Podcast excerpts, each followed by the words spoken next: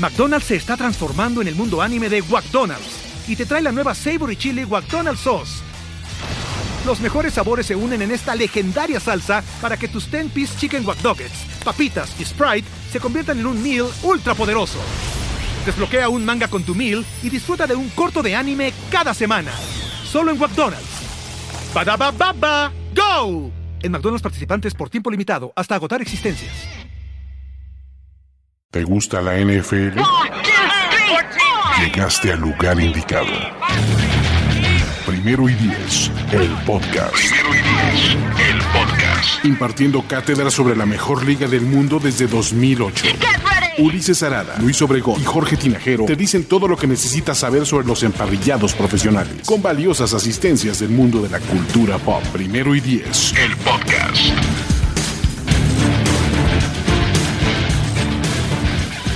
Bienvenidos a una nueva edición de Primero y Diez, el podcast. Si ustedes escucharon la edición pasada, cuando hablamos de un poco de noticias del NFL, Juju contra Anthony y todo lo demás, estaba Ibis Aburto como invitado. Y lo que hicimos fue encadenarlo a su silla y decirle, tú no te vas hasta que se grabe otro podcast. Mm, mm. Exactamente. Estoy amordazado. Amordazado. Este, ¿Vieron Pulp Fiction ahí cuando está Marcelo Wallace? En, algo así.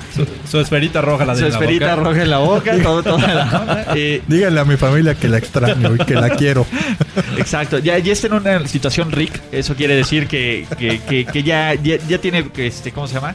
el síndrome de Estocolmo con sus captores, ¿no? Para los fans de Game of Thrones. Jorge Tinajero. ¿Cómo están? Ibis Aburto, encantados de hablar del draft. Ahora sí, 100% draft. Vamos a hablar de las necesidades de todos los equipos de la Conferencia Nacional rumbo al draft NFL 2019. Ok.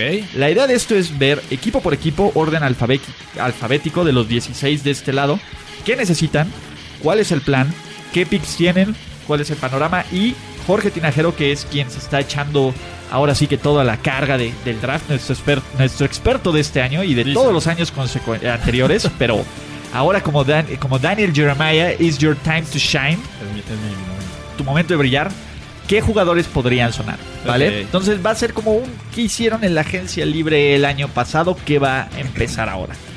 Y empezando por orden alfabético y con el equipo que tiene el primer pick del draft los Arizona Cardinals de KKK, o sea, Cliff Clisbury Karma, no sé cuál sea la tercera acá. y tienen 10 picks en el draft, en la primera, en el draft, y el primer pick overall el año pasado seleccionaron para mi gusto el mejor coreback de ese draft, Adiós Rosen, pero pero van por, eh, van por otro. Suena, suena, suena, ¿no? Y vamos a empezar hablando con esta teoría, ¿no? Eh, ¿Los Cardinals necesitan un coreback? Necesitan creo que todo. pero necesitan un coreback, esa es la pregunta.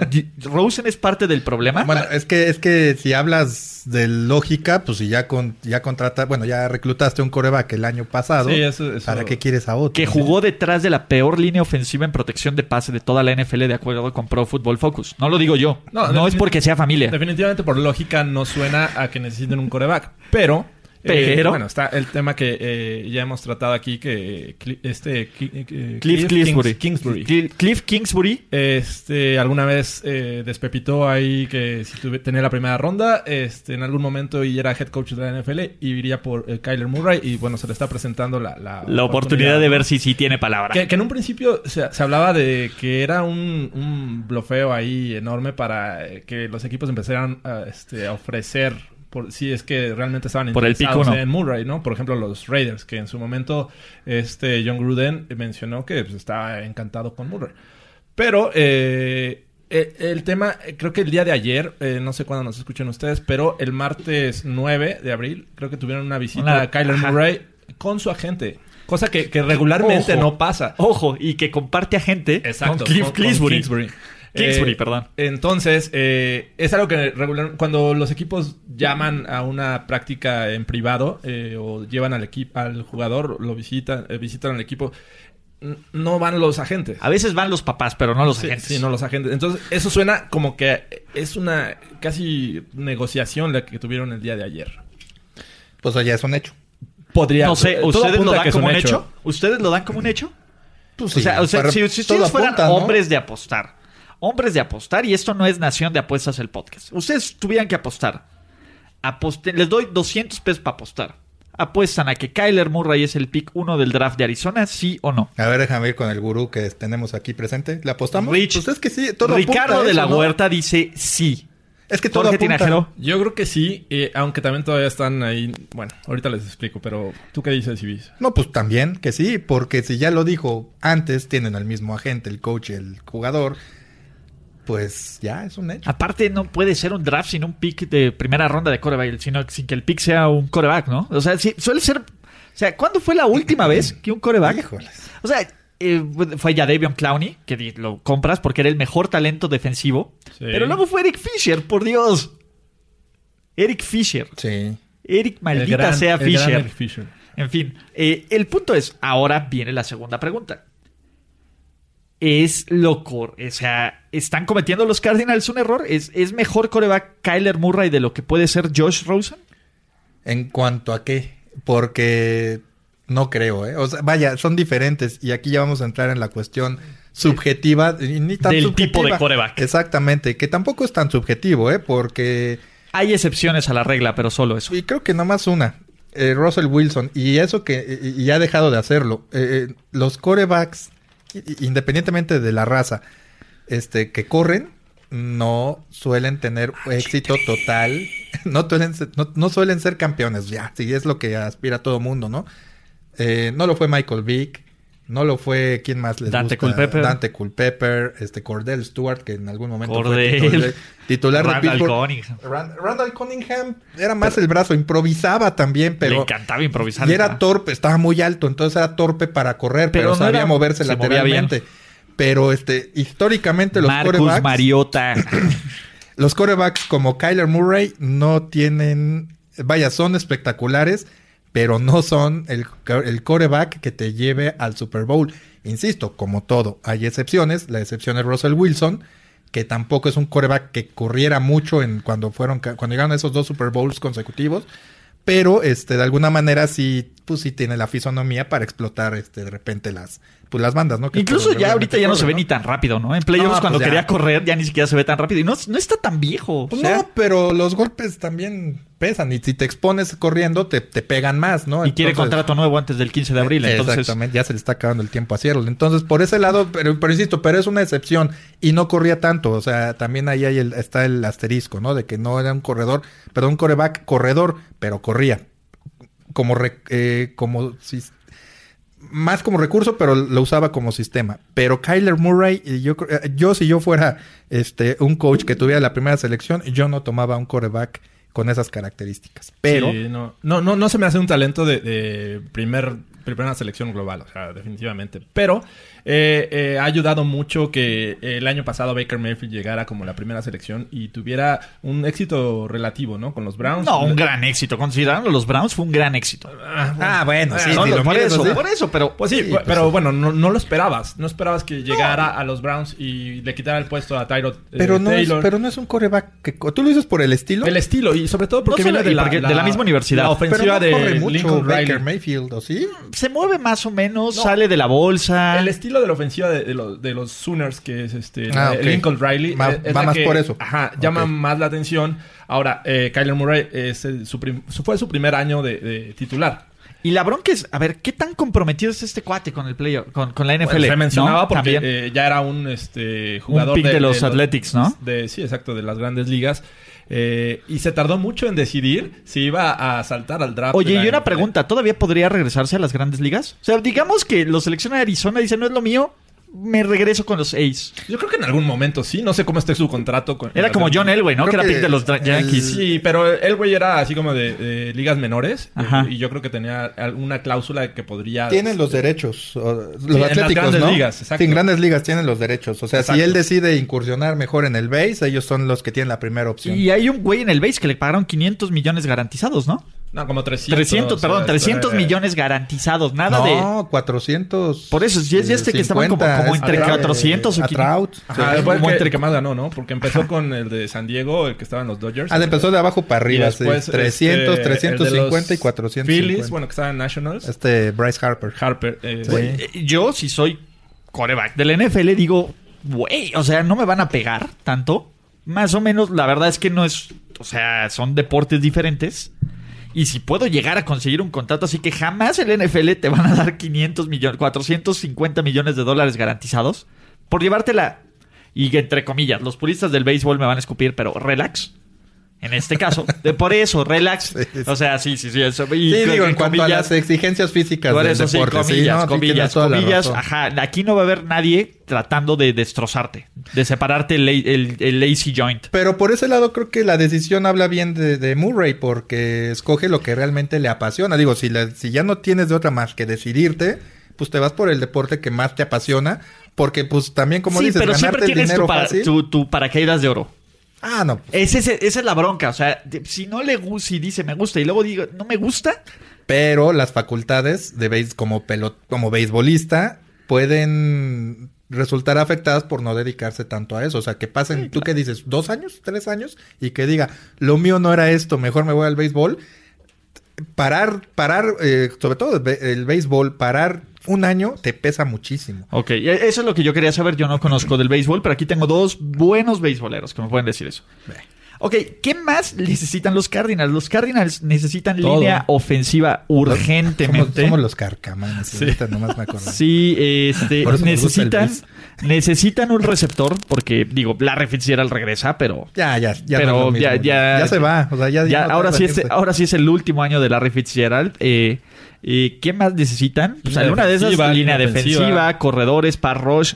Es un equipo que necesita todo, ¿no? Y, y, la bronca es que eh, tienen 10 picks, sí. Tienen el primer pick de cada ronda, sí. Pero van a agarrar un jugador que es totalmente. que su, que su selección no justifica su valor. Kyler Murray no es el mejor jugador del draft. ¿Sí o no? No. Mejor jugador. No, punto. Como mejor jugador. Y los Cardinals podrían agarrar al mejor jugador, a uno de los tres mejores jugadores del draft, y podrían reforzar una necesidad inminente. ¿no? Antes de que llegara Clinsbury, todo el mundo decía, bueno, los Cardinals, Nick Bosa va para, para Arizona. ¿no? E-, era lo que sonaba. Era lo obvio. Era lo obvio.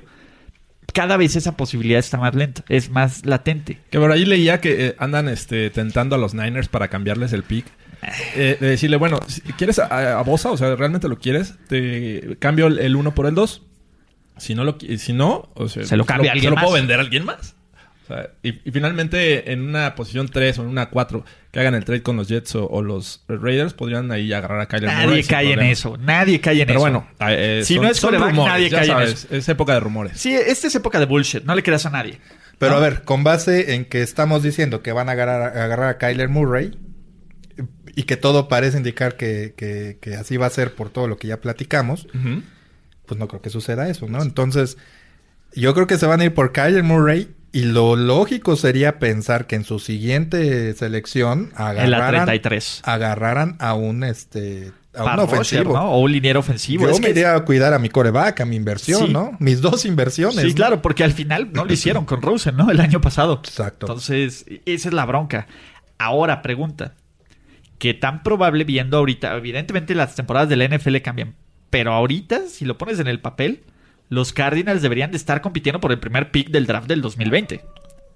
Si es que agarran a Kyler Murray. Eh, podría ser, sí. Entonces, tener picks de primera ronda en años consecutivos. Pues, para agarrar otro coreback. Para agarrar otro coreback. sí, En una de esas. O sea, imagínate agarrar tres corebacks en la primera ronda en tres años consecutivos. ¿Y dónde creen, dónde creen que acabe Josh Rosen? Pues se menciona Suena que los, los, Redskins Suena Washington. están ahí negociando. Suena eh, los Giants. Interesados los Giants, los Pats también. Los Pats, eh, los Chargers. Chargers, sí. O sea, y la verdad es que a Rosen lo mejor que le podría pasar es terminar un equipo donde no tenga que ser titular inmediato este año. O el que viene. Sí, porque creo que Broncos. No, tiene, no tiene como que... y se le vio, no tiene como que el pues la calidad para ser un coreback titular todavía, Yo creo que sí tiene la calidad. Eh, aquí yo me voy a meter de abogado del diablo. Creo que el problema es que Josh Rosen llegó a la peor llegó a la peor situación posible. O sea, a la peor situación. Piensa como en un cuate como David Carr que llegó en la peor situación posible Josh Rosen llegó a la peor situación posible. Pero él tiene una forma de salirse a una mejor situación. Si tú lo pones atrás de Tom Brady un par de años, o sea, mucha gente el año pasado decía que el mejor coreback del draft, mejor que Darnold, mejor que Baker Mayfield, era Josh Rosen. Yo, me refería a eso precisamente, o sea, que no tiene la calidad, que no está desarrollado todavía y se notó, o sea, tuvo tuvo un arranque personal en cuanto le dieron la titularidad espantoso. Sí, no, y lanzaba de 150 yardas. Independientemente de las carencias ofensivas, de la protección y pues... Y aún así ganó tres partidos. de cocheo, ¿no? Ganar, además, además, ganar tres partidos con esos, con esos Cardinals debe de ser como ganar siete partidos con cualquier otro equipo del NFL. en tu primer año. En tu primer año, No, sí, totalmente de acuerdo. Pero a lo que voy es que se le notó que está verde. O sea, que sí necesita quedar...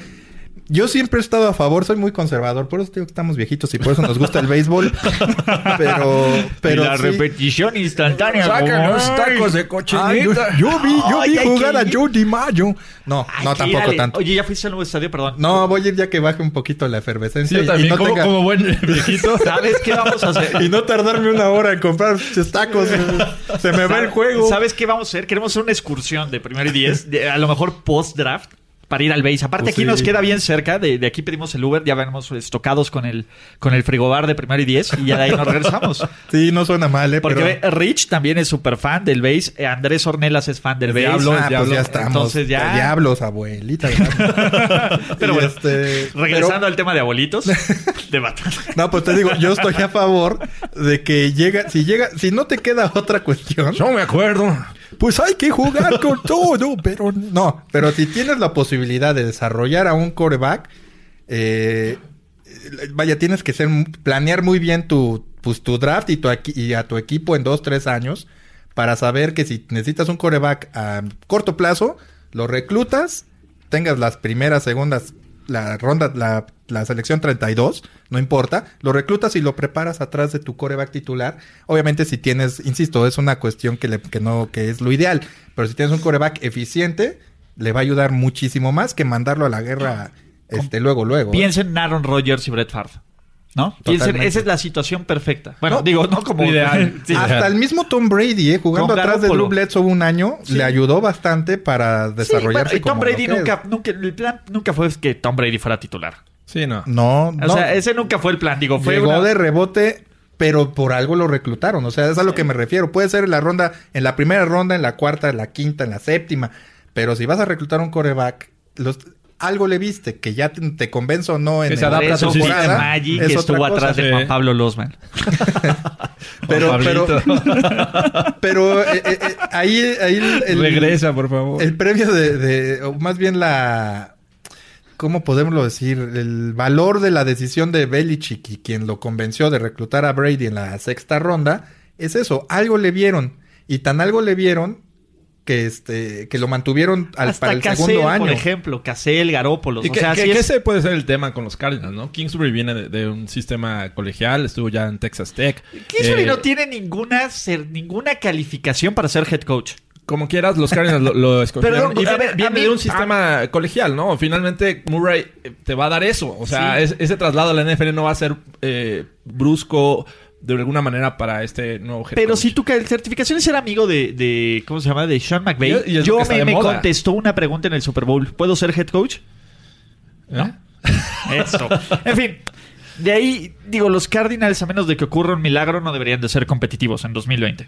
¿No? Y menos si estando en, una, Murray, en una división que va para arriba. Exactamente. Además. Eh, Atlanta Falcons tienen nueve picks del draft. Tienen eh, empiezan con la selección 14 y creo que los Falcons son un gran ejemplo de hacer las cosas bien en el draft. O sea, no tienen drafts espectaculares, pero no tienen fallas brutales. Es un equipo que poco a poco ha construido jugadores en la defensiva, Keanu Neal, este, ¿cómo se llama? Eh, Jones, el linebacker.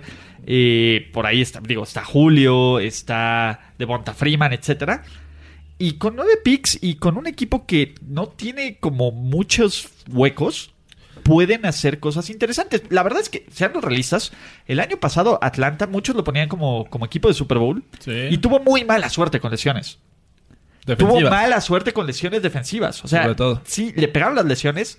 Yo sé que son los Falcons, yo sé que dices, Pero es, uno de los equipos, como dirías tú, underachievers. ¿eh? Sí, o sea, yo lo creo, pero también creo que tuvieron la justificación de las lesiones. O sea, le pegaron durísimo las lesiones. Fue un equipo, la verdad es, veamos, perdieron a muchos titulares por lesión.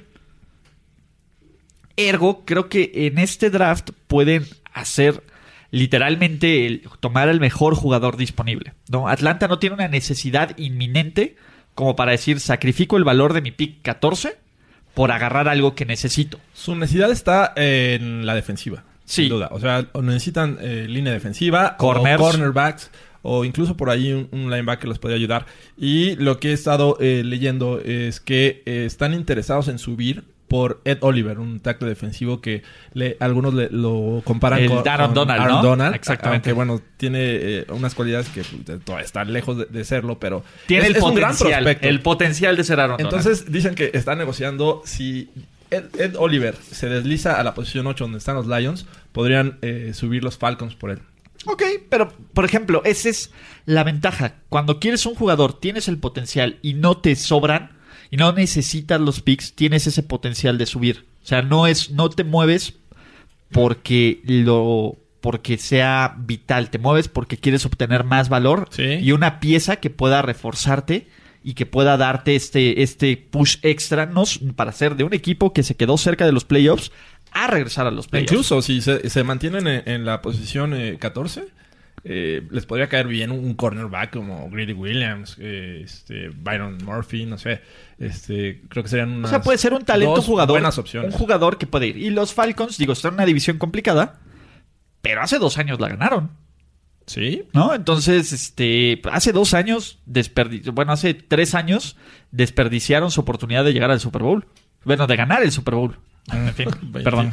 ¿27-3 o qué? 28-3. Ya, ya pasamos el 28 de marzo. Esa es la, ah, fecha. Cierto, cierto. Ya, ya pasamos el 28 de marzo. Carolina Panthers tienen 7 picks en este draft.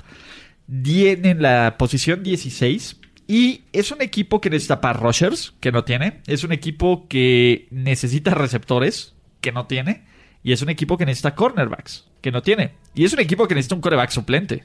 Sí. ¿No?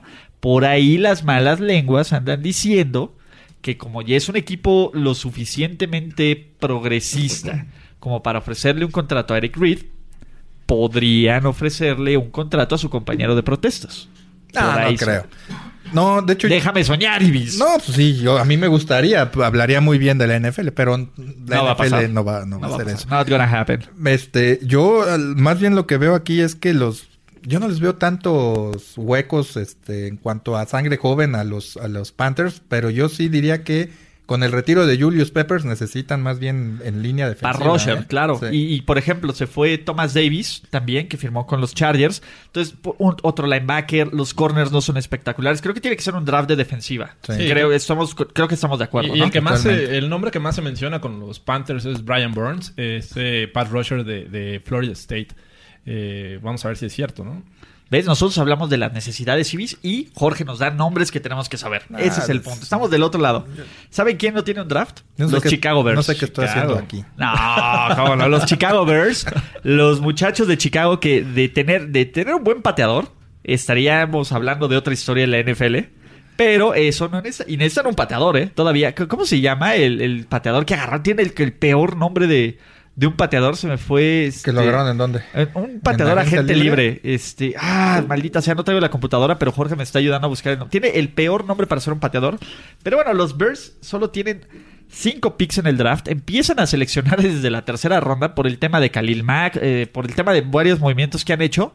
Su pick de primera ronda fue Khalil Mack, lo cual está más que justificado. Chris Blewett. Eh, Chris Blewett. Se llama Blewett el pateador. you blew it. You blew it. Güey, no puedes llamarte no, Blewett y pues ser un pateador. No, pues no. He blew it. No, pues no. blew it and it's not good. No, pues no. O sea, necesitan un pateador. Eh, creo que, que, los Bears necesitan un, eh, este, ¿cómo se llama? Un cornerback. ¿no? A, lo mejor un safety no tanto porque agarraron a Jaja Clinton Dix. Creo que Chicago también es otro de estos equipos que dijo, ¿saben qué? Yo omit algo similar a lo que hicieron los Rams voy a omitir mi draft de este año, voy a adquirir la mayor cantidad de talento que pueda y con esto voy a ver qué puedo qué puedo competir. Entonces Chicago está en modo ganar ya. Bueno, pero queda claro que no van a reclutar a un pateador y menos en, ninguna ronda, ¿eh? Y menos después de lo que pasó con Roberto Aguayo, ¿no? Entonces... No, pero por, ejemplo una sexta, séptima ronda es un buen es un buen momento para agarrar un pateador. Y menos si tienes menos menos este selecciones, o sea... Pero no tienes necesidad de Civis. Por eso, si no tengo necesidad me hago del mejor jugador Tu pateador se llama Blueit. Que llegue alguien, que llegue un agente libre novato, bueno, un, uno no reclutado. Tú, viste al señor de los postes. Sí, no, no, sí, me queda claro. Pero el, efecto, el efecto Roberto Aguayo, y no hablo ah, mal de eso, va a pesar. Entonces, si no, si tienes pocas elecciones, estás limitado en cuanto al número de reclutamientos. Y aparte, te pones a pensar que un pateador en pues no, no vas a no vas a desperdiciar entre comillas este, una selección con un pateador, mejor lo espero a que llegue a tocar la puerta. Janikowski no fue un pick desperdiciado. Ah, no, yo, no, yo estoy hablando de Roberto Aguayo. para mí, para mí, Sebastián ah, Janikowski de los mejores aciertos en la etapa final de, Al Davis. totalmente, sí, o sea, y el tipo este, respondió con creces. Sí, es más, ¿por qué no se traen a Janikowski? Creo que sigue siendo gente libre, ¿no? Pero bueno, eh, Dallas Cowboys, otro equipo que, digo, ellos no tienen pick de primera ronda. No su pick de primera ronda fue Mari Cooper tienen pick de segunda ronda, que creo que es la posición 54-55. Pero creo que los Cowboys evidentemente tienen que estar viendo lo que más le preocupa es cómo van a amarrar sus aciertos en el draft, ¿no? Porque Dallas ha sido un equipo que ha hecho muy buenos aciertos en el draft, en línea ofensiva, en Zeke Elliott, en Dak Prescott, y todos van a ser agentes libres en algún momento. Pues sí, pero yo creo que para este año, bueno, pensando al futuro tienes razón, pero mucho los va a tranquilizar y a, reclutar con mayor tranquilidad. pues el regreso de, bien o mal, el regreso de Jason Witten. Oh, Bien, ¿De verdad? espérenme, espera, a ver, déjenme. No, no he terminado. Es que ese con él jugaba canasta los jueves. Hablábamos de que no era lo mismo para un jugador de béisbol perderse un año que para uno de americano. O sea, no es lo mismo dejarte de dar golpes que la técnica para batear, para, para todo eso. No, a lo que voy es, hablando del equipo, eso les va a permitir no pensar tanto en la posición de la cerrada, Tampoco este, la cuestión de, línea defensiva con la firma de... A lo mejor los tackles, ¿no? Los que son bien fans de la mota. O sea, van, a estar, van a estar más Como tranquilos. no, ¿y cómo se llamaba el, el, el ese del que agarraron en Instagram fumando mota y que lo ah, habían suspendido? el que suspendieron y este... O sea, tienen varios suspendidos ya de, por toda la temporada. Entonces creo que esa es la prioridad. Es que está muy cerca de la frontera Dallas. Exacto. Narcos, Narcos versión Dallas. Exactamente.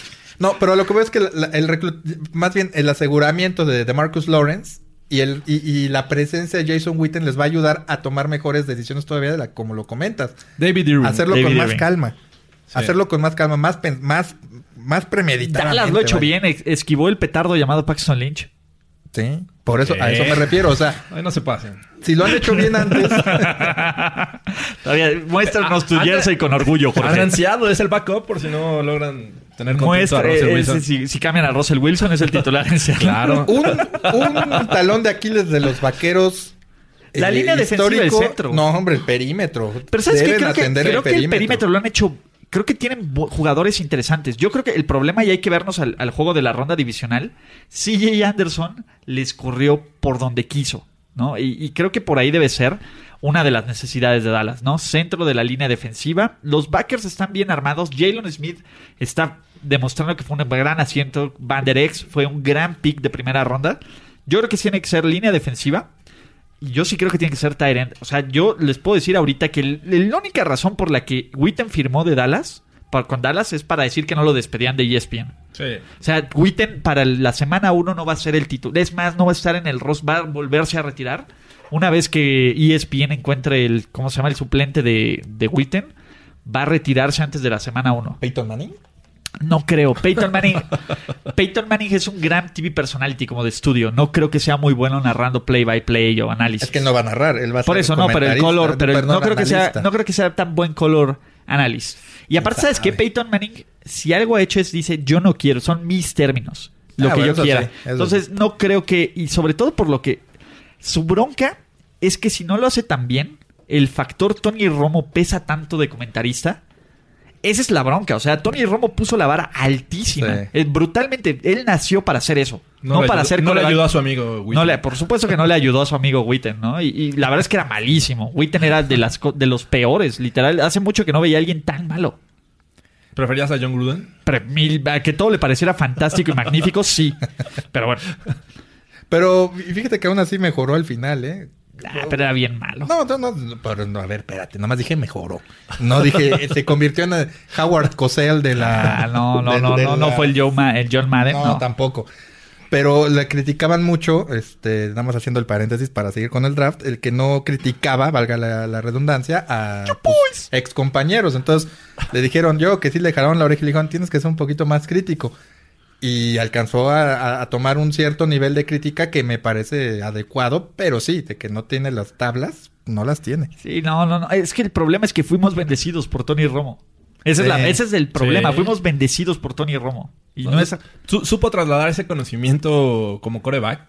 Y aparte es un tipazo, güey. Lo ves, lo ves feliz, güey. Se nota cuando alguien es feliz con lo, haciendo lo que hace. Salud. Y sobre todo esa, esa manera de predecir la jugada, ¿no? Con base a lo que está leyendo desde el palco. O sea, es como, como si hubiera seguido jugando, pero desde arriba, ¿no? Y tiene la capacidad de hacerlo en, bueno, en inglés inteligible. Yo, lo contrataría como coach en algún momento, ¿eh? yo no creo ¿tiene que esa capacidad. El, el, EA Sports luego va a decir que ya no es Madden, es Romo 2027, algo así. Ah, Dios mío. Va, vas a ver. Ojalá, ¿eh? de Madden.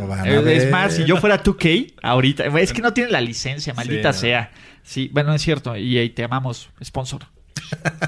Los Detroit Lions, no nos importa, pero tenemos que hablar de ellos. Ocho 9 picks en el draft, tienen el pick 8 y... Ay, Dios mío. Eh, creo que necesitan receptor, creo que necesitan linebacker, creo que necesitan safety, creo que necesitan pass rush. Pues si me apuras tantito hasta coreback. ¿eh? y, no tanto porque Matt Stafford no sea, no sea bueno. Se me hace un coreback apto, eficiente y ya. O sea, que de esos que te pueden... ¿no? Chambeador. Pues durable también lo golpean bastante. Pero no se pierde juegos. pues no, pero, pero, pero no, pero no mantiene un desempeño equilibrado por tanto golpe. O sea, más bien necesitan, yo creo que hasta línea ofensiva, ¿no? Sí, para cuidarlo. Para mi gusto, creo que eh, necesitan... Head coach, pero eso no se puede seleccionar en el draft. Se menciona también que, necesitan linebacker. Entonces, están en una muy buena posición para eh, seleccionar a Devin White, el de LSU. Este, creo que esa sería una opción si es que no prefieren salir y hacerse de, más, más opciones. Sus Green Bay Packers de Aaron Rodgers. Líder indiscutible Matt LeFleur en su primer draft. Mike Murphy como, eh, como el mandamás en Green Bay. Los Packers tienen 10 picks y dos selecciones de primera ronda, la número 12 y la número 30. ¿Qué necesitan un receptor que le caiga bien a Aaron Rodgers, en el que pueda confiar? Que, no, quiera, no quiera crecer con, que sea menos. Este, sí, exacto, a base de críticas. Exactamente, que, tenga, que tenga este, la piel dura, ¿no? Que, no, hay ningún problema.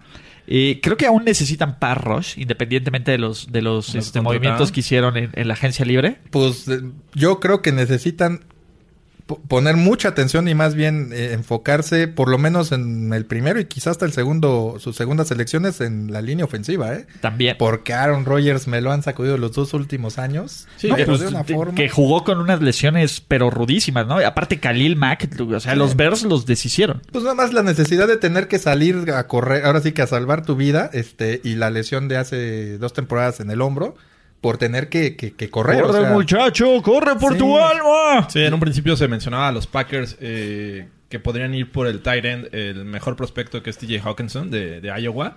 Pero este e, es muy probable que sí, como bien dice Ulises, vayan por un pass rusher y Jack Polite es alguien que se menciona ahí ligado a este, este línea ofensiva, pass rush, etcétera. Pero digo, como tienen la, flexibilidad de dos picks, en algún momento pueden ahí hacer magia y este tal vez irse por eh, línea ofensiva en el primer pick, que eh, hay, hay talento. Y en la 30, pues esperar un, un par rusher. Los Ángeles Rams, actuales campeones de la NFC, eh, siete picks del draft, a diferencia del año pasado, ahora sí van a jugar al draft. tienen el pick 31 como, como el, segundo mejor equipo del NFL. El que nadie quiere tener. Exactamente.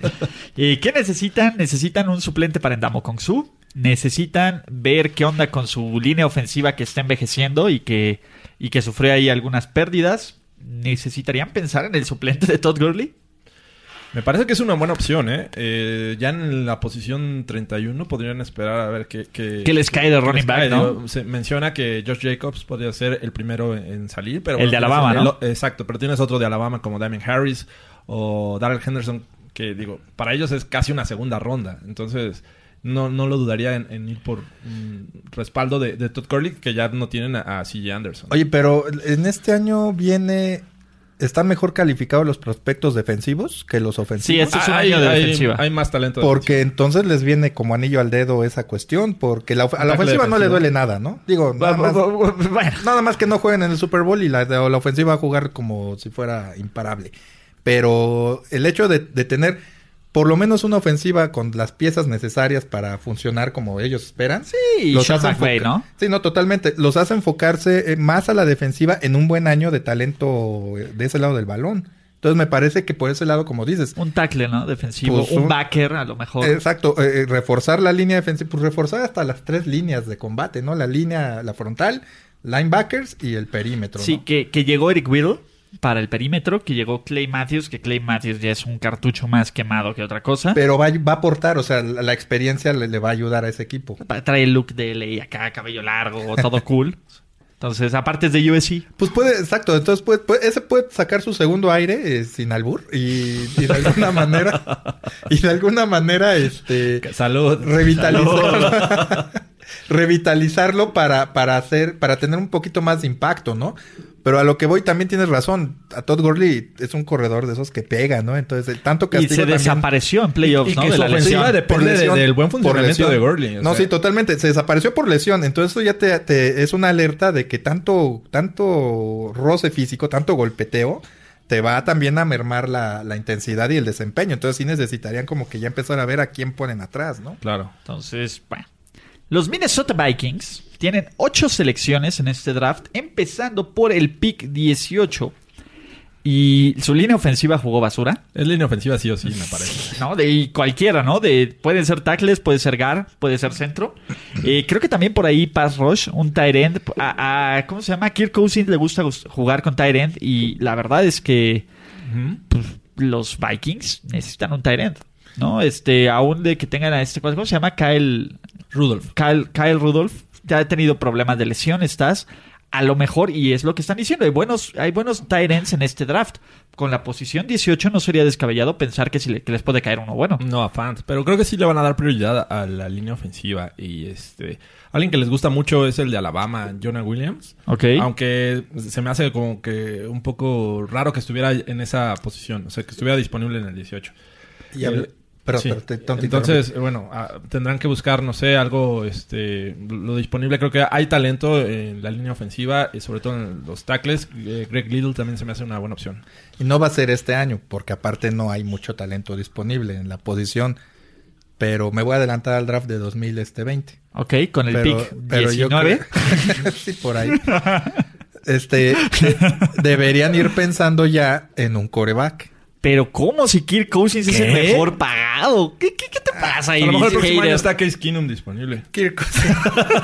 Kirk Cousins. The Circle of Life. Eh, muy, se ve que es muy buena persona, pero es una de las mentiras más grandes de esta liga, ¿eh?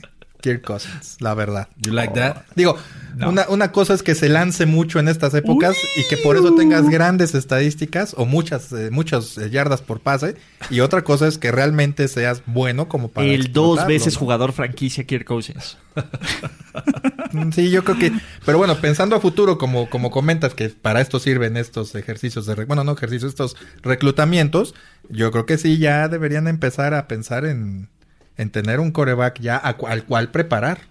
Los que deberían de pensar en tener un coreback al cual preparar se llaman sus New Orleans Saints. ¿Qué les parece Josh Rosen con el pick 62 en New Orleans? 62. Porque ese es su primer pick de este draft. El pick 62. Es casi una tercera.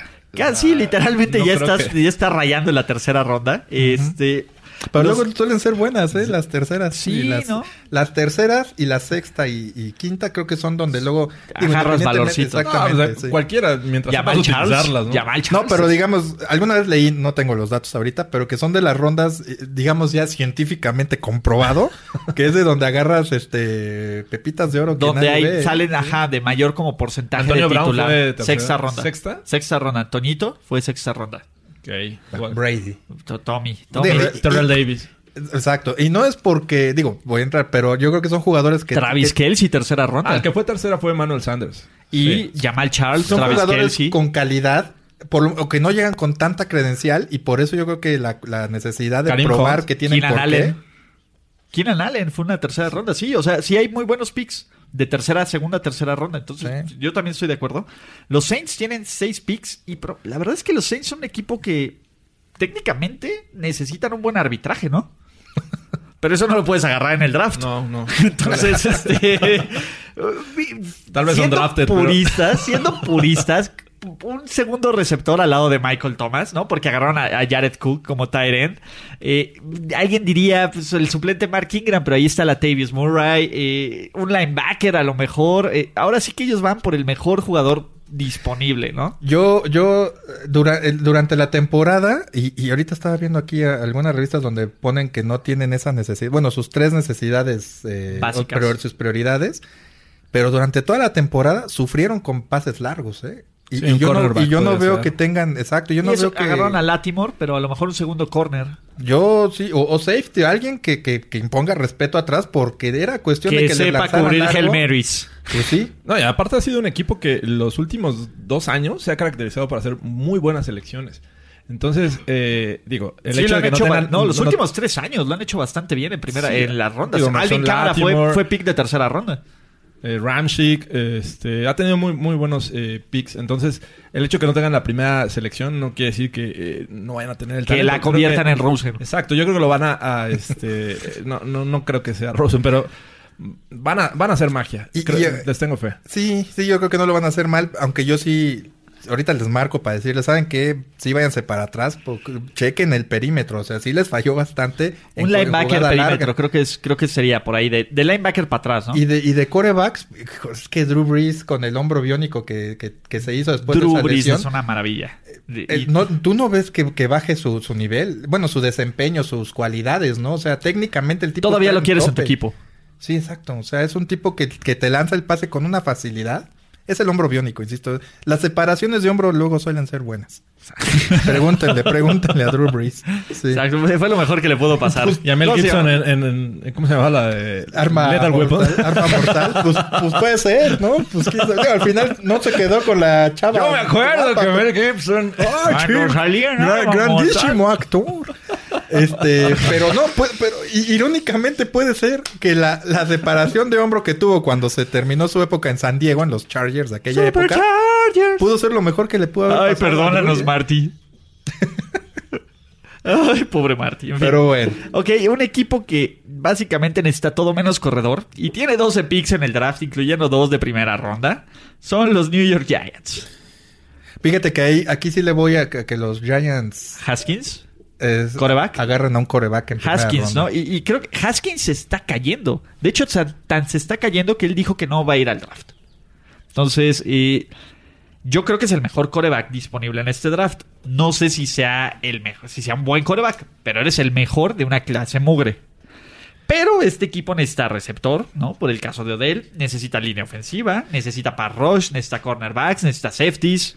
Básicamente necesitan todo. Que todo empezó, eh, eh, digo, ya tiene tiempo eh, que lo relacionan con Dwayne Haskins, pero ah, recientes informes dicen que, que es muy probable que con ese pick, que es el, de, el, número 6, vayan por línea ofensiva. y con el 17 coreback. Y, y aparte que es un equipo que también está buscando a Josh Rosen mira, en una de esas pueden dar el... Des Ellos tienen el mejor pick de segunda ronda que ofrecerle a los Cardinals. O sea, ni Washington, ni los Redskins, ni... Perdón, ni Washington, ni los Pats, ni los Saints. Nadie le va a dar un mejor pick de segunda ronda. Entonces ellos tienen esa ventaja. No sé si lo hagan, ¿no? y Eli ya dijeron que Eli, pues hasta que Eli quiera jugar. Tienen fe en Hasta que Eli quiera. Pues sí, ya no creo que quiera mucho. Entonces, eh, y, todo depende también de, de si encuentran a este, a este cuate, este, Dwayne Hosking. ¿Cómo se llama? Haskins. Dwayne Haskins. Este. todo depende de si lo, si lo tienen disponible o no para entonces hacer como que la puja por Josh Rosen, ¿no?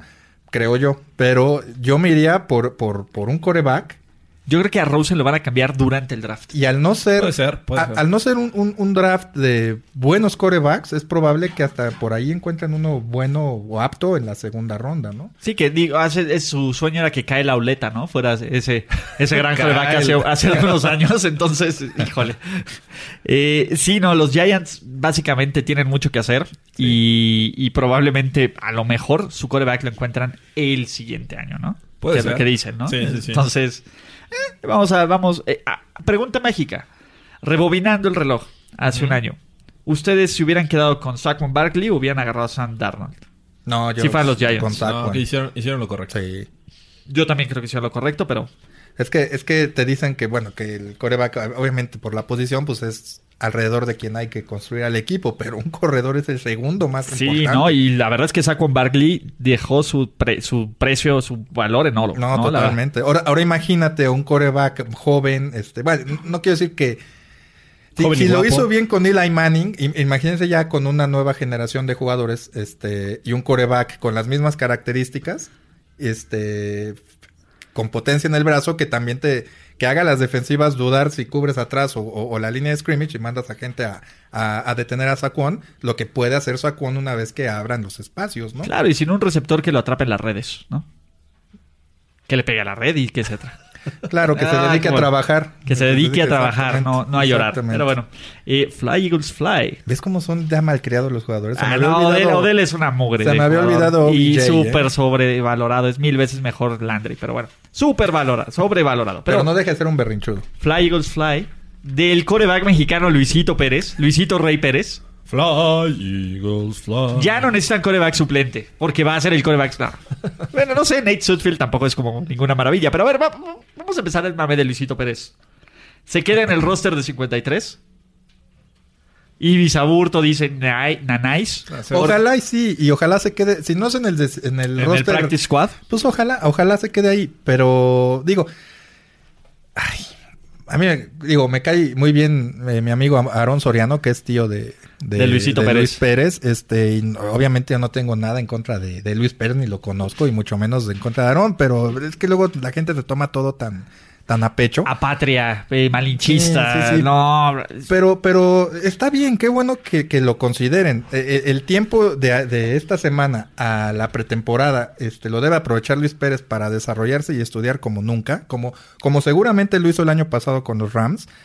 Pero es muy difícil que un jugador al que contratan a estas alturas del año, que, cuyo contrato no es garantizado y es, y es simplemente un contrato formal porque pues, te, queremos, te queremos evaluar, se quede en el, este, equipo. en el equipo. Insisto, no es que yo le desee mal a Luis Pérez. Al contrario, que ojalá tengamos un coreback 100%, 101% mexicano en, en la NFL, pero el hecho de que lo contraten ahora tampoco es como para echar campanas al vuelo. Y me parece que es el error que los medios en general cometen, de no, de no ponerse a ver con, con la mente fría este, que un, un, jugador, cualquier posición contratado ahorita, si no es de renombre, difícilmente se queda en el roster. Sí, no, pero imagínate esto, o sea, la verdad es que está en una muy buena posición, porque pensando en que llegó al equipo donde su coreback titular eh, no es durable, o sea, tienes la oportunidad en, este momento de competir con Nate Sotfield.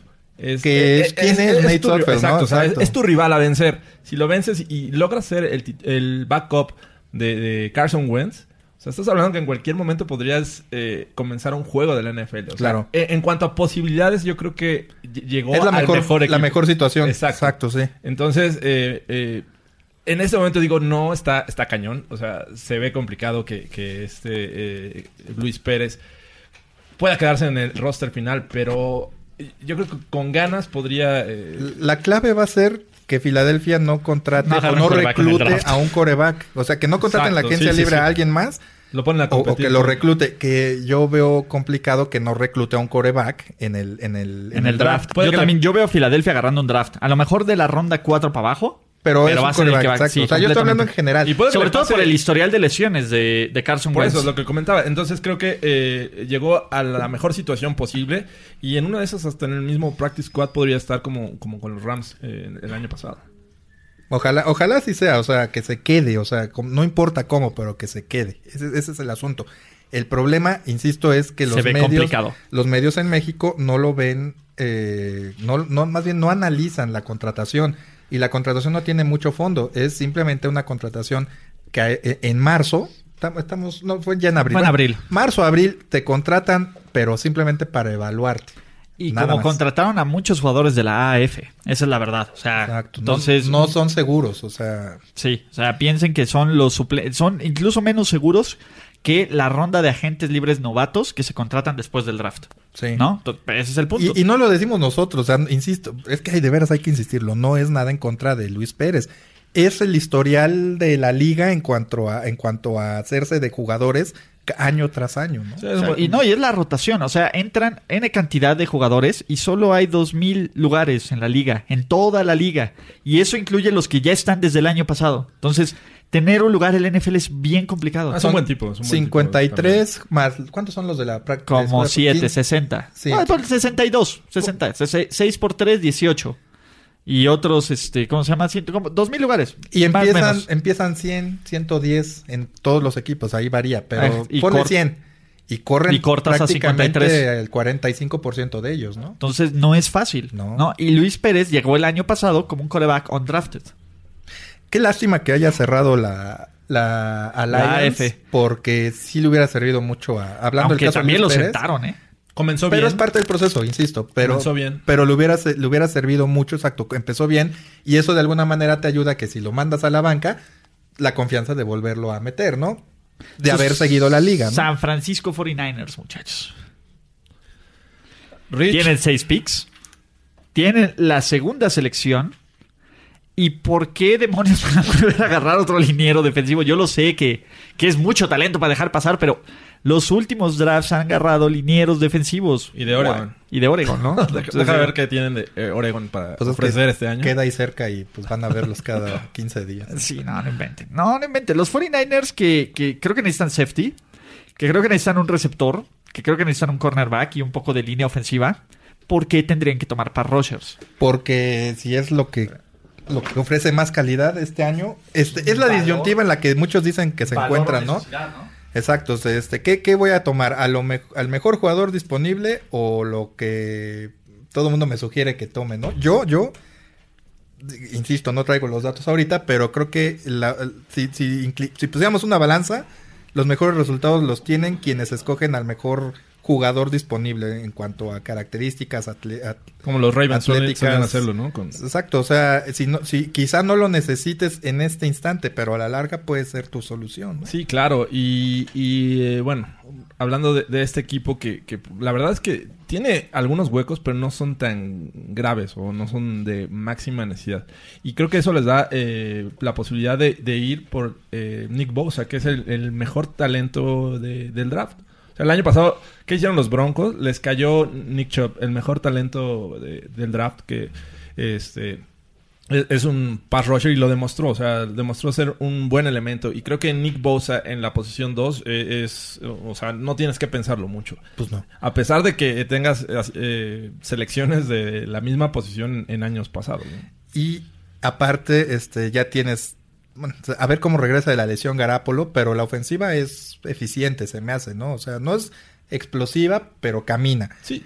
Y un equipo, vaya, y en todos los deportes de conjunto, creo que un equipo se construye desde la defensiva. Desde la defensiva. Entonces me parece que la, la, la, opción es lógica y la acertada para ellos, ¿no? Sí, aparte tienes eh, selecciones altas en cada ronda, de excepción creo que de la, la quinta que no tienen. Pero pues van a estar seleccionando alto en cada, en cada ronda y son selecciones aparentemente de buena calidad. Yo me cargaba a la defensiva en las dos primeras rondas y luego ya después veía, o quizás sí agarraba en las de las tres primeras, la primera defensiva con Bosa, segunda un receptor que le des armas a Garapolo y en la tercera otra defensiva, pero ya más atrás, ¿no? Sí, tal vez de la defensiva secundaria. Sí, corner, safety les vendría bastante bien. Exactamente. Eh, pues la verdad, vamos a ver qué, qué, se espera de ellos. Y bueno, por, el siguiente equipo que tenemos que analizar son los Seahawks, que pues, tienen cuatro picks. ¿Nada más? Sí, parece que sí. Este es, es, un equipo que realmente tiene un board totalmente distinto al de los demás equipos, ¿no? Muchas veces nos han causado eh, mucha sorpresa cuando escuchamos el nombre en la primera selección que hacen y dices, y este estaba catalogado como segunda o tercera. Pero para ellos es, pues es, lo que les gusta, lo que mejor eh, encaja en, su sistema. Y creo que este equipo puede darnos una, una sorpresa. Efectivamente tienen una selección en la primera ronda, otra en la tercera y después cuarta y quinta y se acabó el draft para, para los Seahawks, ¿no? creo que también ahí necesitan construir o reconstruir a partir de la defensiva, ¿no? La ofensiva no es mala. Tienen a, a Baldwin como Sí, que, ha estado tocado, ¿no? De lesiones. Entonces creo que es ¿no? secundaria. debe ser defensiva secundaria. Y, por ejemplo, el suplente del Thomas, de, de Chancellor, por ahí de los safeties, receptor, coreback. Bueno, depende si el 15 de abril tiene o no el contrato que, que Y aunque ¿no? lo tenga, le pones el franchise tag y vuelves a renegociar el siguiente año. Pues sí. ¿No? Coreback, quién sabe. Oigan, muchachos, les tengo un breaking news. Eh, y lo van a escuchar probablemente después, porque este podcast tarda un poco en salir. Pero guarden, este, pongan sus alarmas el 18 de abril. Va a salir el calendario NFL ese día. Ok. Ok, o sea, estás hablando que de este jueves. De este jueves en 8 va a salir el calendario de NFL, según mis fuentes bien informadas dentro de la liga. Una semana antes del draft. Una semana antes del draft va a haber el show que siempre programa NFL Network a las seis y media para, ver cuál es el, calendario de la NFL. Pero ahora sí, regresando a sus Seattle Seahawks, muchachos. Oye, espérame, pues yo entonces te tengo el breaking news, este Oh, desde la desde, ahorita te puedo decir que el partido en México va a ser el 18 de, el, va a ser el, ¿cómo se llama? El, el, lunes, el lunes por la noche. Sí, porque se lo deben a ESPN, ¿no? Sí. O sea, e, e, ese era como de los cantados, ¿no? Es, no lo tuvo ESPN. Siempre lo tiene el fin de semana del, del puente. de la fecha. Entonces va a ser el, el, domingo, el, el lunes 18. Yo digo. ¿eh? Por, yo, yo también creo, era parte de lo que platicábamos con Pablo, ¿no? que es lo más probable es que como le quitaron el juego a ESPN, se lo regresen a ESPN. Bueno, mm, se lo quitaron. Bueno, le quitaron eh, a ESPN México, ¿no? Pues porque hasta tuvieron que, que reembolsar la, publicidad de Marriott, por ahí me dijeron. ¿No? De, toda la parte de la tele, que la tuvieron que reembolsar en, ¿cómo se llama? En publicidad de, de Super Bowl. Sí, sí, sí, sí. Estuvo. Ah, bueno, es que sí estuvo pesado. Pero bueno, este. O Nomás no... tomes de ese tequila. ¿Ves ese tequila que dicen que se toman? Hasta su amigo Robert ya anda terminando ahí solicitando servicios que no debe. no acepten ese tequila, muchachos. El tequila de eh, oficial de. Ah, ya. De, Monday Night Football. No, no, no, no se tomen ese tequila, muchachos. Pero bueno, ya hablando de, hablando de los Seahawks. Los Seahawks, que, tequila. como tienen tequila, eh, tienen cuatro... Cuatro picks nada más. Eh, es un candidato fuerte para bajar posiciones y hacerse Pick 21. un par más.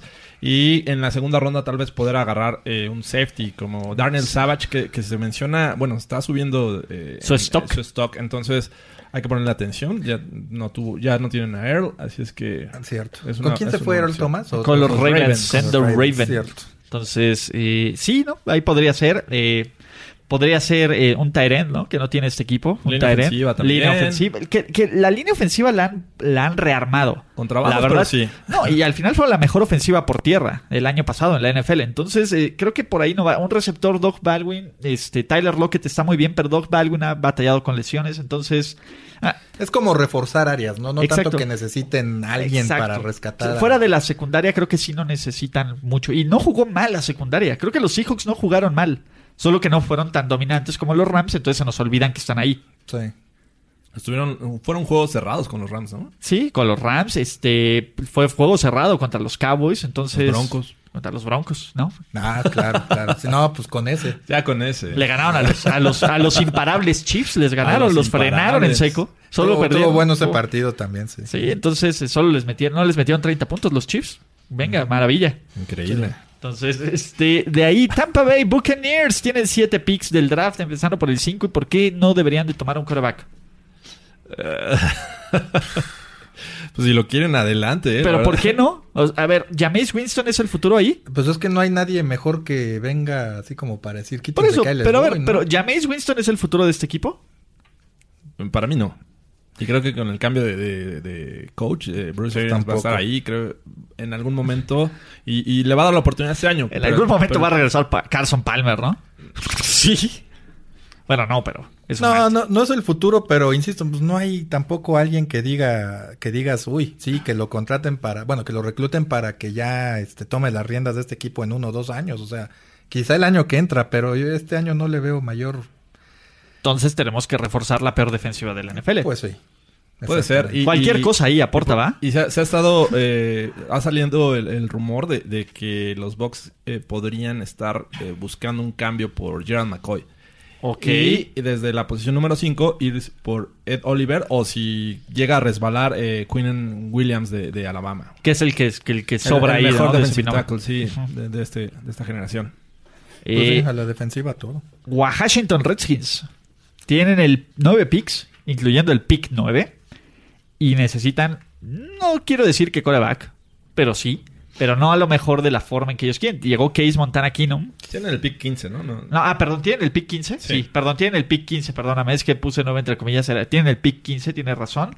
Eh, necesitan defensiva secundaria. Necesitan por ahí receptores. Necesitan un poco de línea ofensiva. Ya dijiste coreback, ¿no? Coreback. necesitan coreback otra vez. Y con el pick 15 pueden hacer cualquier cosa, ¿no? Les puede llegar a uno de estos dos corebacks de este que no son como los mejores, pero Drew o Daniel Jones. Exactamente, les puede llegar a ellos. Haskins, ¿eh? O Dwayne Haskins si se sigue cayendo, ¿no? Alguien dice, ¿no? Peter King anda diciendo que podría ser el cuarto coreback seleccionado en el draft, entonces quién sabe.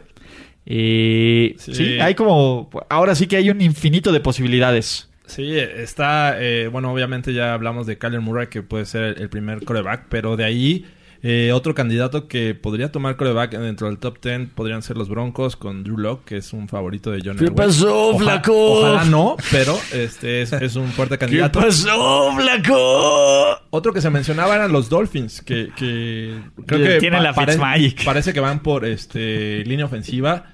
Entonces, eh, es, podrían seleccionar el tercer coreback de este, de este draft. Imagínate que Fitzmagic. Los Redskins. Imagínate que Fitzmagic barra Tom Brady. ¿Barra la rodilla o qué? no, barra, barra la serie contra los Pats. Ah, ok, ok. es algo tan gitano. Todo lo que quiere. La Fitzmagic puede ser tan bueno como cualquiera y tan malo como cualquiera. Mientras sea el juego la semana 1 y después la semana 3 más o menos para que... No, mira, tiene que haber... decir algo. Tiene que haber un juego en Miami en diciembre. Ese es de cajón. O sea, esas son de las cosas seguras ah, de la NFL. Parece entonces ya no es titular. ¿Tú qué sabes, Jorge?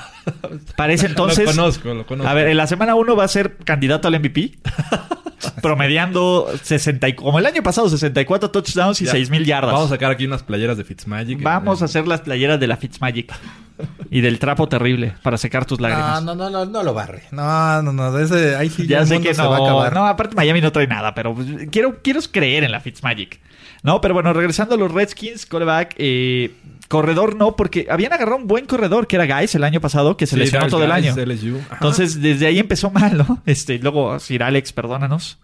Ah, pobre Alex. Estamos rezando, estamos rezando por tu fractura expuesta. Que, por lo menos ya no esté en peligro, ya está bien, ya está. No, obviamente no va a jugar. Pero todos los movimientos que han hecho los Redskins eh, apuntan a que ya no va a jugar en la NFL, o al menos con ellos. Ah, pobre. Eh, ah, si hay un güey con mala suerte es Alex. Totalmente. O sea, si es mala suerte, la Podría ser otra coincidencia con eh, Joe Theismann, ¿no? Sí, porque fue el mismo día incluso, ¿no? Pero yo, sí. Pero regresó a jugar no, ya no, pero, pero digo, coincidencia nada más porque Joe Tasman sí ganó, cosas antes y, ah, tuvo consistencia en cuanto a muchos aspectos alrededor de me, él. Me refería a la, lesión, o sea, ah, otra, otra, otra víctima de los Redskins. Sí. sí, estuvo gacho eso. Sí, sí, sí, sí, No, pero estuvo gacho que fuera el mismo día. Y pues similar por, la misma, por la misma yarda. porque aparte no lo estaba, no estaba jugando mal. O sea, digo, tampoco era espectacular, pero estaba haciéndolo bien. Lo estaba haciendo Alex. No, los tenía en playoffs, los tenía como campeones. Había lanzado un los, pick six. los tenía como líderes de división contra los Texans. Sí, estuvo feo eso. Ay, Alex, perdónanos. Pero bueno, eh, hasta aquí llega nuestro análisis de la Conferencia Nacional del Draft NFL 2019. Y tengo que hacerles el mismo análisis, la misma, la misma anuncio parroquial. De invitación. Porque los queremos ver. Ibis ya confirmó que va a estar con nosotros. Ibis va a repartir anuncios y nos va a contar. Yo voy, a repartir. Va, a ir a comer nada más este el sándwich. No, y, se va a subir a, grabar podcast y todo. Este, y va a venir a, convivir y va a decir: Miren, ese que está ahí arriba, que, que, que trae su jersey de. ¿De quién, de quién me va a poner jersey? Drew Brees. ¿Sabes qué? Ya no tengo jerseys de los Chiefs en activo. ¿Ya no? ¿Ninguno? ¿Dónde está Eric Berry, man? Ya malito. Ni Matt Cassell. Por eso en activo, de Chiefs en activo. Por eso. Ni del futuro Hall of Famer Jamal Charles, según él. Sí, o sea, yo lo quiero mucho, pero ya, ya siéntese, Jamal. No, este. No, no, ya no tengo jerseys en activo de jugadores de los Chiefs. Vaya. Ay, Alex. Estoy, estoy a nada, ¿eh? De ponerme mi jersey de Alexander Douglas Smith. Que bien le gané a Jorge Tinajero en el Fantasy. Por esa, esa gran actuación de Jamal Charles contra los Raiders. Triple barrido. Pero bueno, eh, pónganse su jersey, váyanse al pinche gringo barbecue que está en, ¿cómo se llama? en, Cumbres de, de Maltrata, en Narvarte. Se va a poner bueno, pónganse su jersey, disfruten, hagamos el draft, platiquemos del draft, platiquemos de NFL. A ver si hago una transmisión, ¿no? no, Jorge va a hacer ahí su QA de, de preguntas en, en vivo, entonces, este...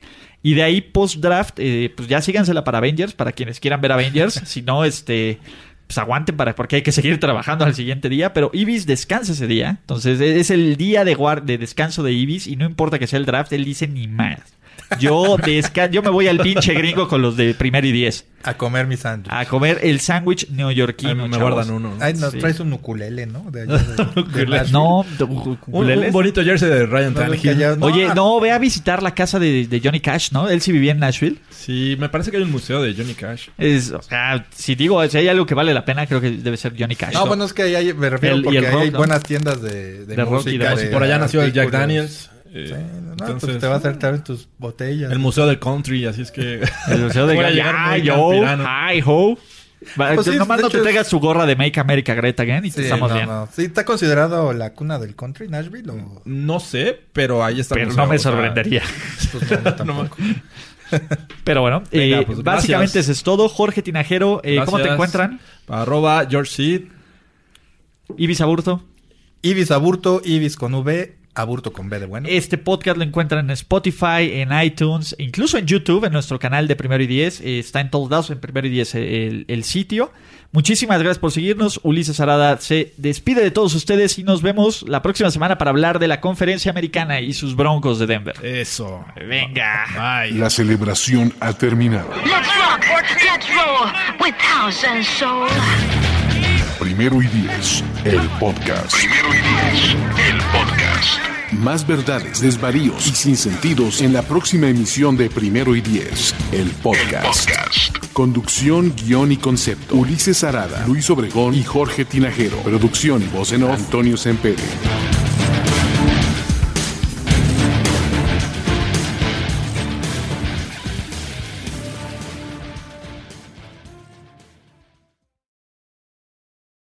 Without the ones like you, who work tirelessly to keep things running, everything would suddenly stop. Hospitals, factories, schools, and power plants, they all depend on you. No matter the weather, emergency, or time of day, you're the ones who get it done. At Granger, we're here for you with professional grade industrial supplies. Count on real time product availability and fast delivery. Call clickgranger.com or just stop by. Granger for the ones who get it done.